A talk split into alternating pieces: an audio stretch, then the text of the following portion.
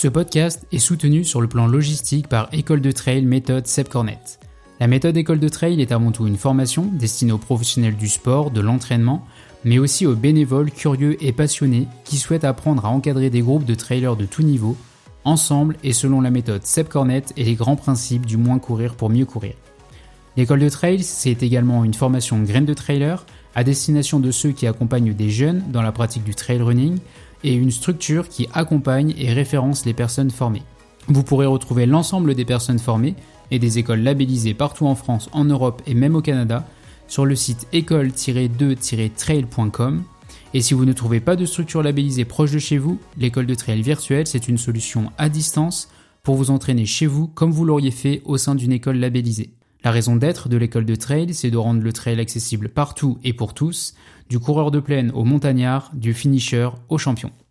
Hey salut Vous écoutez Retour au jeu. Retour au jeu, c'est le podcast au cœur du quotidien de ceux pour lesquels le sport a une grande place, où l'on parle sans tabou du rapport à l'entraînement, la compétition, la performance et de l'interaction entre les trois piliers qui interagissent pour s'épanouir en santé, à savoir être apaisé avec soi-même, être en mouvement dans son corps et avec son corps, et le façonner avec bienveillance à travers nos choix alimentaires.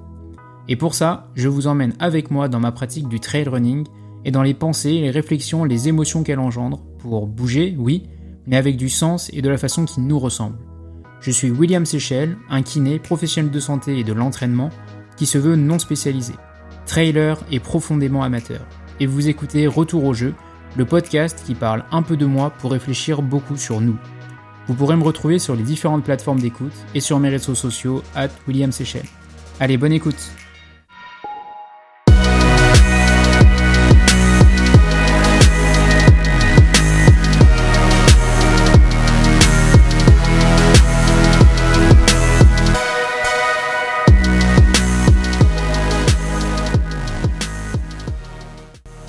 Bonjour à tous et bienvenue dans ce nouvel épisode de Retour au jeu.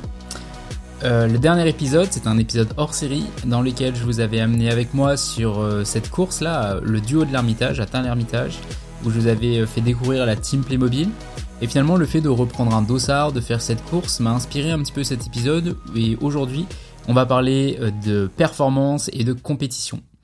Dans les épisodes bien avant ça, on avait abordé notre why, notre motivation à nous entraîner et à rechercher cette performance justement. Puis on a parlé ensuite de la tendance naturelle parfois à nous comparer dans nos quotidiens et que parfois le sport n'est finalement rien d'autre qu'un nouveau prétexte pour se comparer aux autres, pour euh, rechercher ou pour prouver notre valeur, pour exister aux yeux des autres aussi. Bien que cet aspect social fasse partie de notre nature, car l'homme est un animal social, nous avions vu aussi que cette tendance peut parfois être un moteur pour perdurer dans notre pratique, mais aussi malheureusement un moyen de nous éloigner de notre jeu et de notre amusement initial, euh, notre amusement dans la pratique de notre activité. Dans cet épisode et dans ceux qui viendront, je vous partagerai des expériences et des réflexions autour de la place de la compétition, de la performance dans nos pratiques. Dans cet épisode particulièrement, nous allons chercher à définir la performance et aborder la nécessité de définir avant une compétition ce que l'on qualifierait de performance.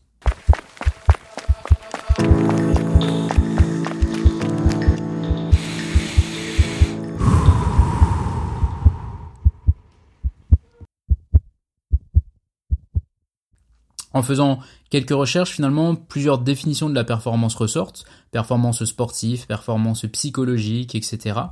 Et euh, si on devait parler de performance euh, sportive, on pourrait finalement euh, la définir par la réunion de l'optimisation de chacun des systèmes qui nous composent en vue de réaliser une tâche donnée.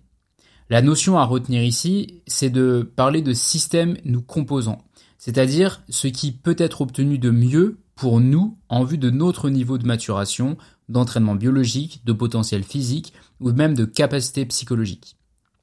La performance ne serait peut-être pas quelque chose après lequel on court et pour lequel la réunion optimale est nécessaire dans un futur proche ou éloigné, mais la performance serait en fait ici quelque chose qui peut être obtenu dès aujourd'hui.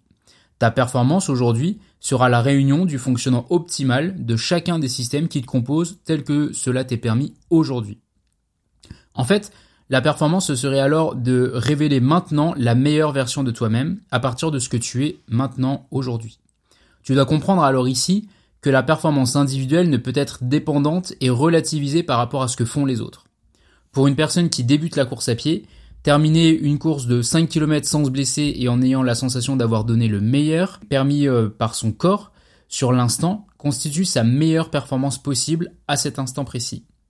Bien sûr, si cette personne arrive sur cette épreuve en ayant mal dormi, en souffrant de troubles digestifs, en n'ayant pas nécessairement optimisé bon nombre de facteurs qui peuvent altérer la capacité à, réaliser euh, l'effort en question, on en déduira que cette personne a réalisé sa meilleure performance possible à cet instant, mais cela ne signifie pas qu'elle a exploité son plein potentiel.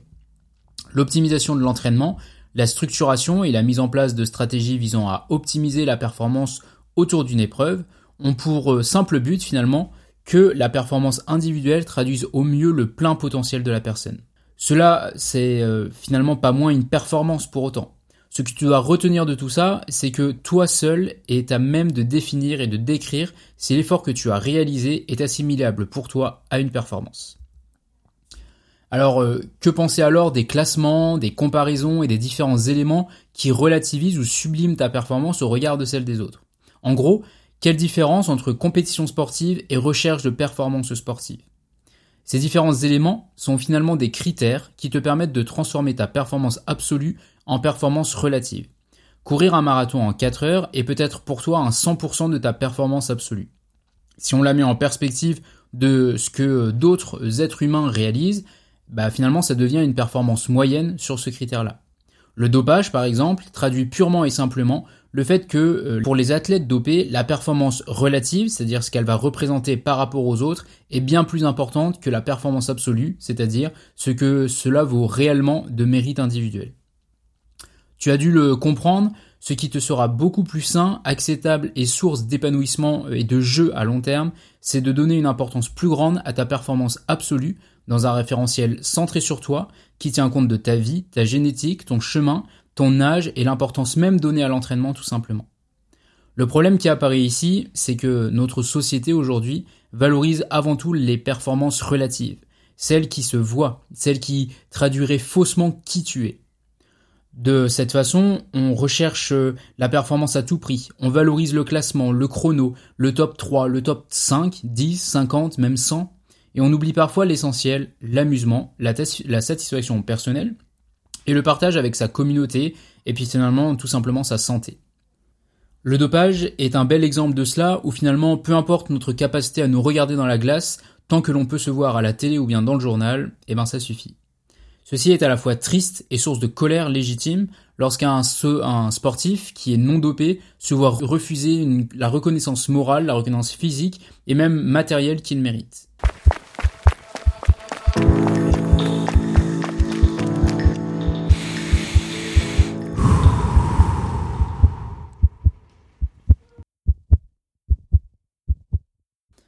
Quelle est alors la place de la compétition pour apprécier notre performance sportive?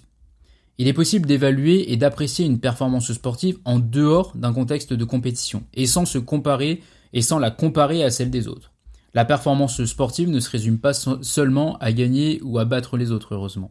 Par exemple, le simple suivi de son amélioration personnelle, c'est-à-dire être capable de courir plus vite, de soulever plus de poids, de faire plus de répétitions ou d'améliorer sa technique, montre que tu es en train de progresser l'atteinte d'un objectif que tu t'es fixé toi-même. L'établissement et l'atteinte de cet objectif, ça peut être aussi simple que de faire de l'exercice régulièrement, d'apprendre un nouveau sport ou de participer à un événement sportif pour le plaisir. Améliorer sa santé et euh, son bien-être sur la santé, bah finalement c'est aussi une source de motivation qui peut être euh, suffisante et qui ne nécessite pas la présence d'une compétition pour pouvoir évaluer ça.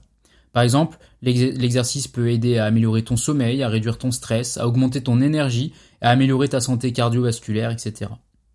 Et ensuite, et enfin, ta satisfaction personnelle. Le simple fait de pratiquer un sport peut apporter beaucoup de joie, de divertissement, euh, t'aider à te relaxer, te donner de la satisfaction, peu importe le niveau de compétence ou de compétition que tu vas atteindre. Ces mesures de performance sont centrées sur l'individu. Elles sont centrées sur toi, et non pas sur la compétition et ce sera alors une source de motivation beaucoup plus durable et saine à long terme.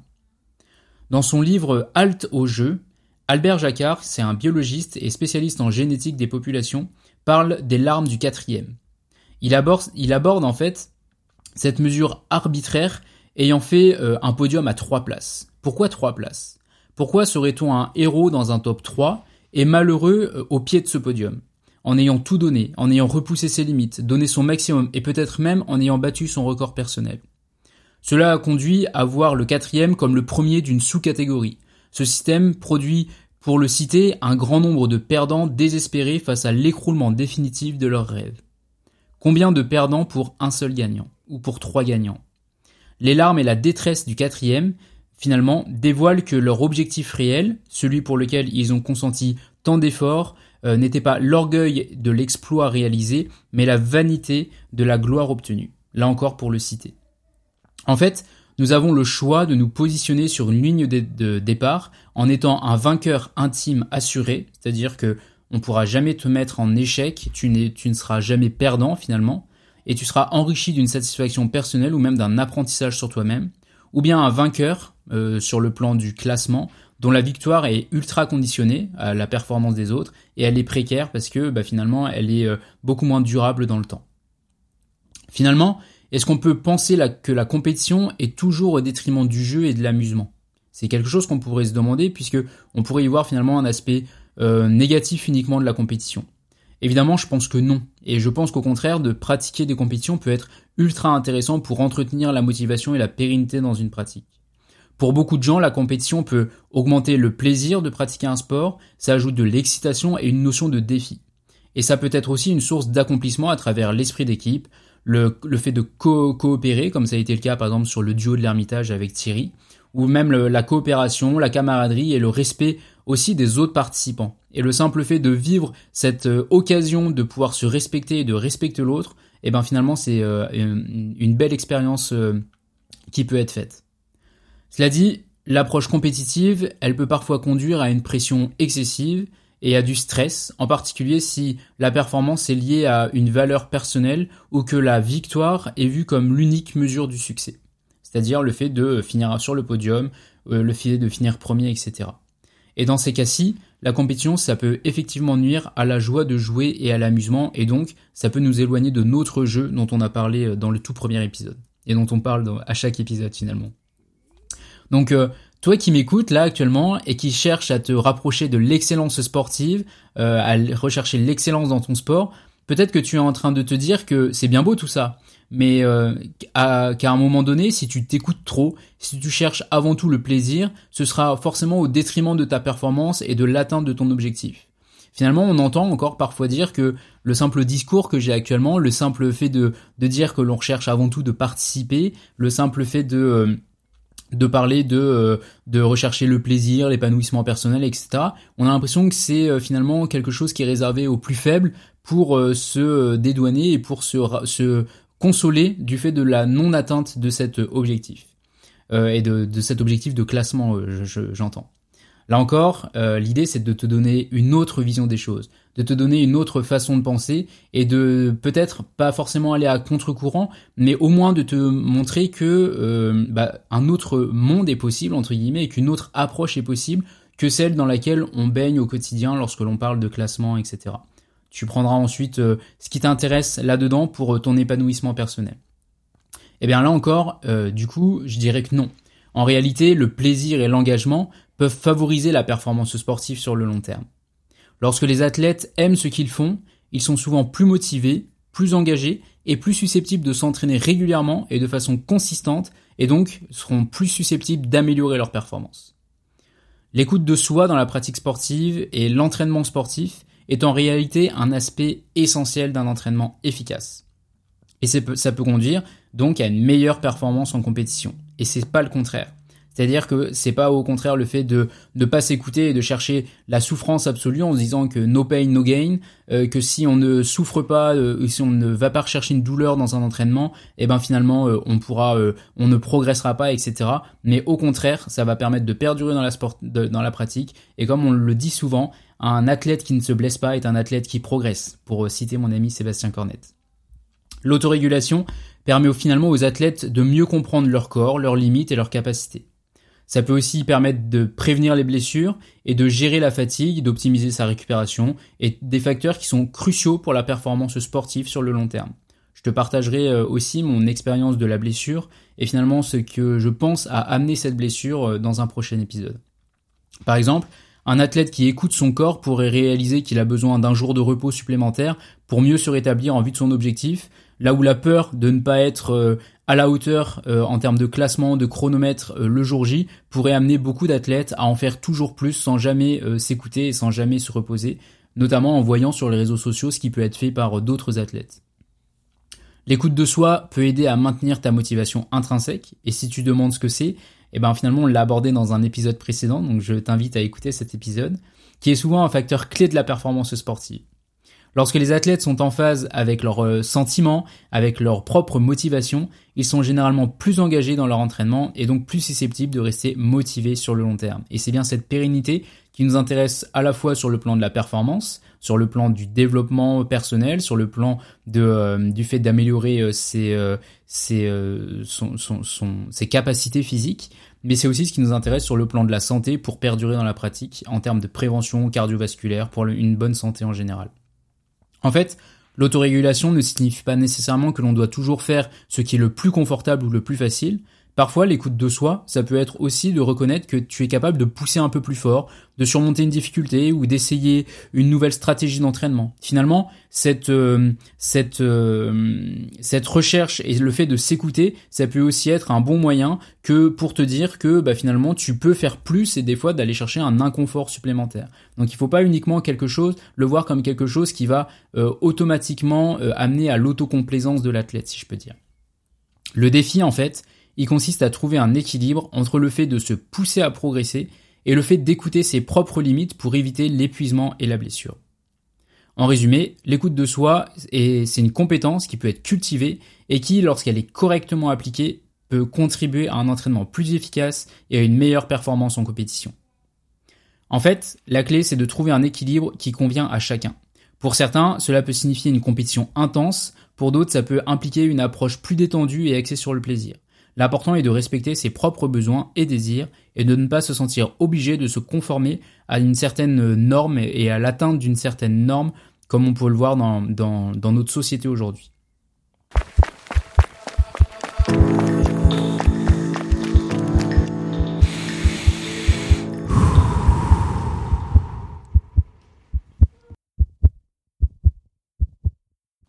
Et le dopage dans tout ça finalement?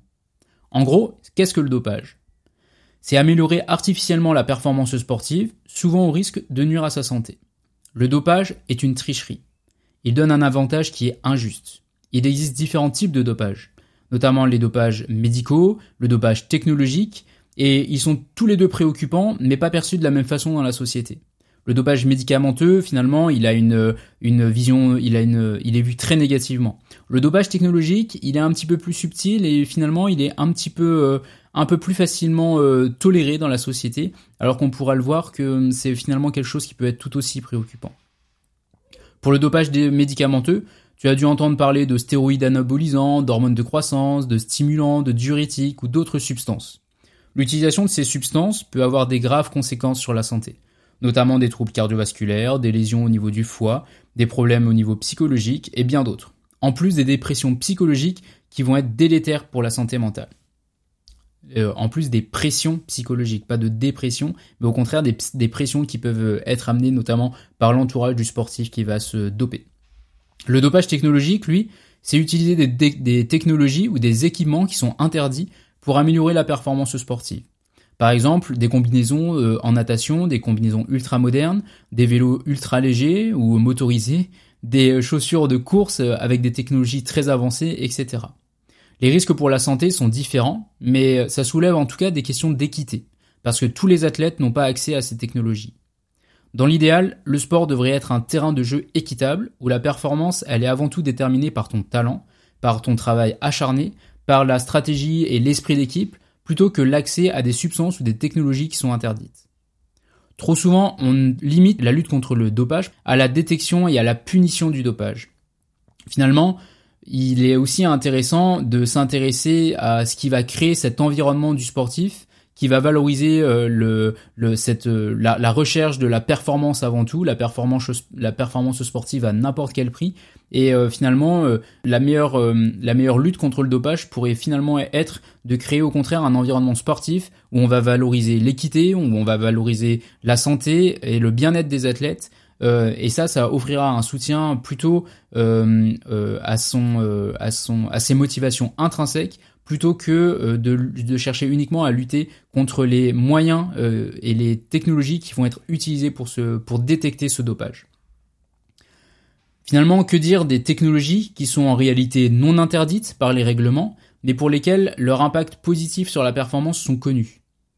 Il y, a, des technologies aujourd'hui qui peuvent être utilisées et qui, euh, qui vont euh, améliorer, pour lesquelles on va savoir qu'il va y avoir un effet sur la performance, mais qui ne sont finalement pas interdites dans les règlements.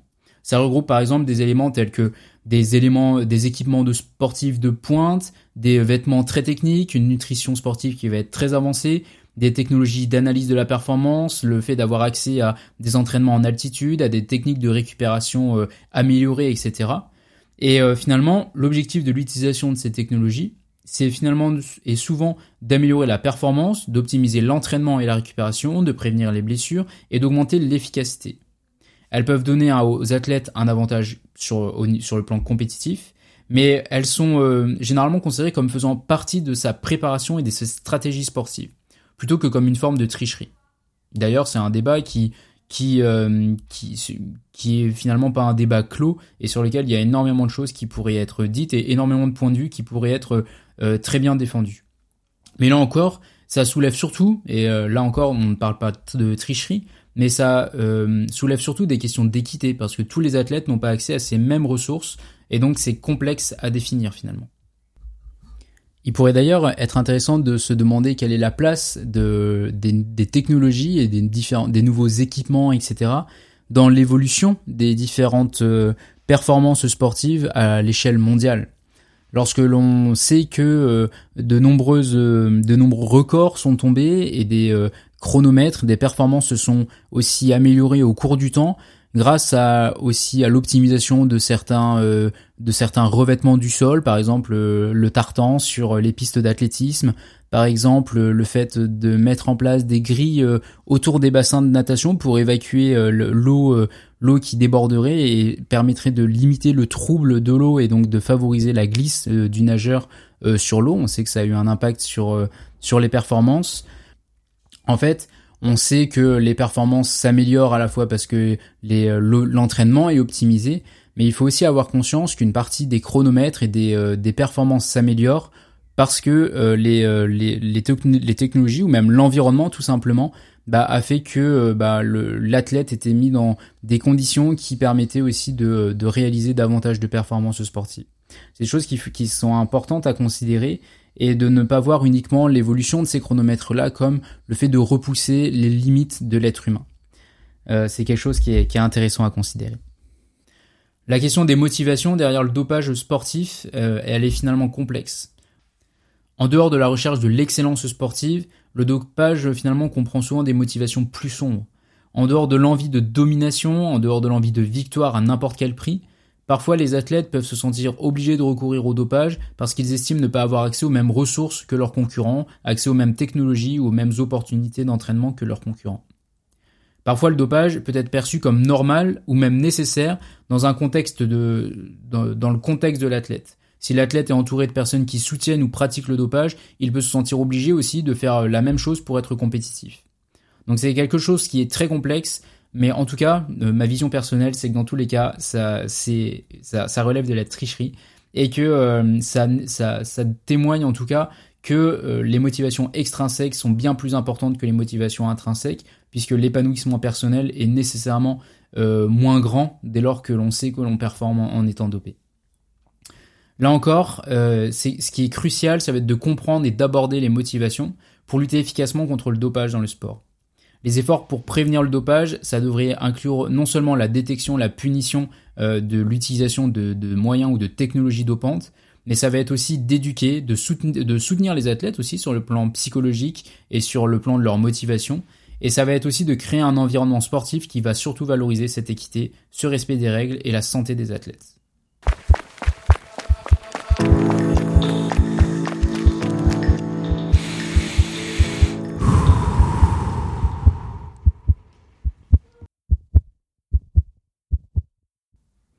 Finalement, au cours de cette discussion-là, nous avons abordé la notion de performance sportive sous différents angles. y compris des aspects physiques, mentaux, émotionnels, et aussi on a abordé la place de la compétition.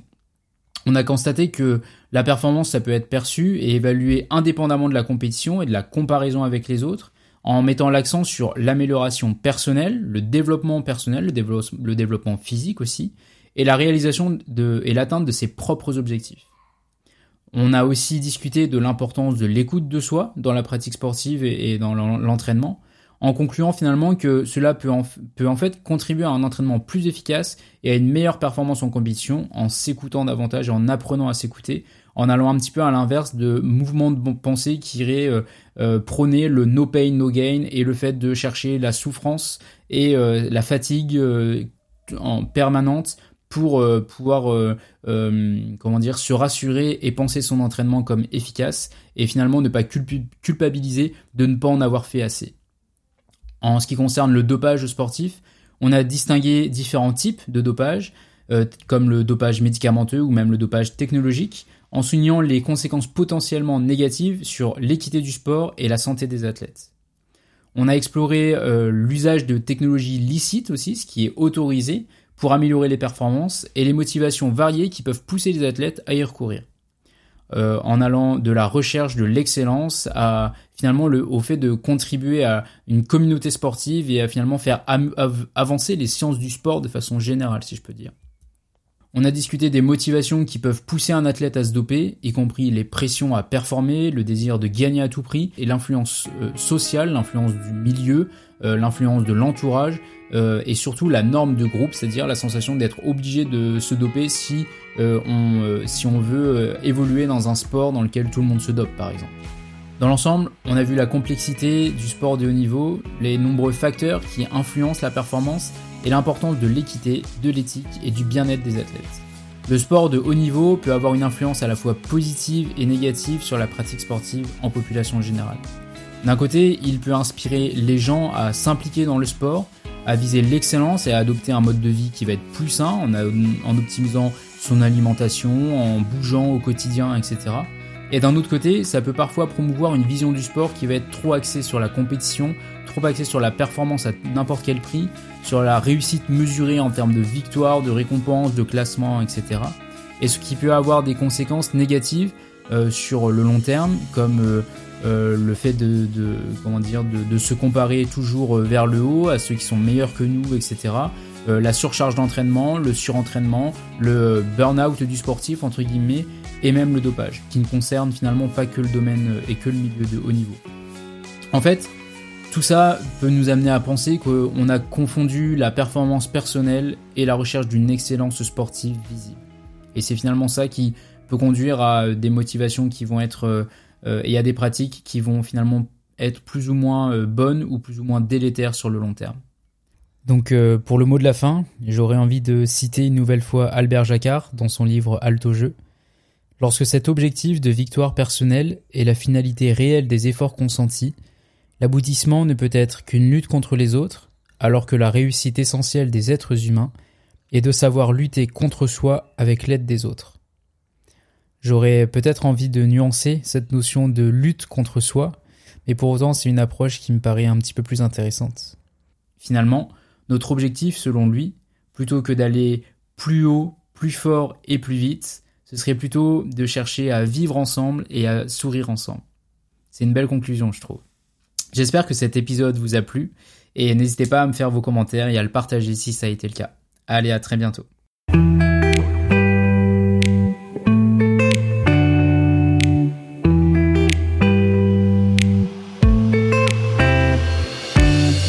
Si ce podcast vous plaît, ben, n'hésitez pas à le noter, à le partager et à faire en sorte d'être notifié des prochains épisodes. Cela aidera aussi au développement du podcast qui, je l'espère, pourra accompagner des personnes en quête de plus de jeux dans un monde de performance. Et puis, si vous avez envie d'aborder certains sujets, faites-le moi savoir. À très bientôt et prenez soin de vous. Prenez soin de vos corps de sorte à ce que vos âmes aient envie d'y habiter. Allez, à bientôt.